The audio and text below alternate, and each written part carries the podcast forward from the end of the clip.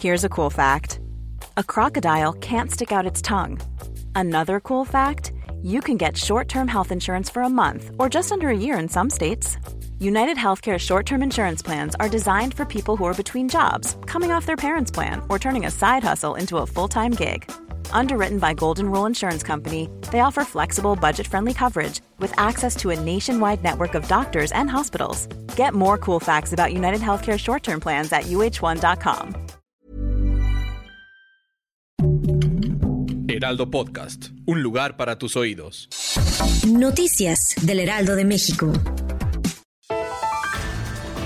El presidente Andrés Manuel López Obrador declaró que actualmente existen 2.750 sucursales del Banco del Bienestar. La construcción de esta institución estuvo a cargo de la Secretaría de la Defensa Nacional. Con eso se tiene una mayor cobertura en el país para que los beneficiarios de programas sociales retiren su apoyo económico.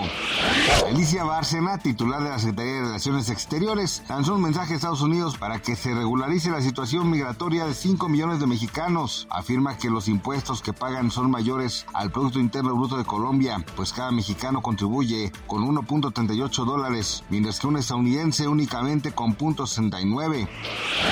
Aaron Bushnell, de 25 años de edad, perteneciente a las Fuerzas Armadas de Estados Unidos, se prendió fuego frente a la Embajada de Israel en Washington en modo de protesta por el conflicto que vive Palestina e Israel. El joven piloto mencionó que no será cómplice del genocidio y pedía por Palestina libre.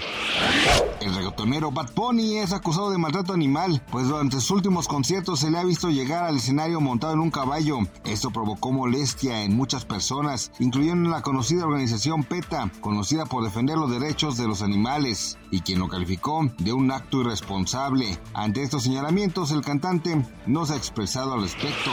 Gracias por escucharnos, les informó José Alberto García. Noticias del Heraldo de México.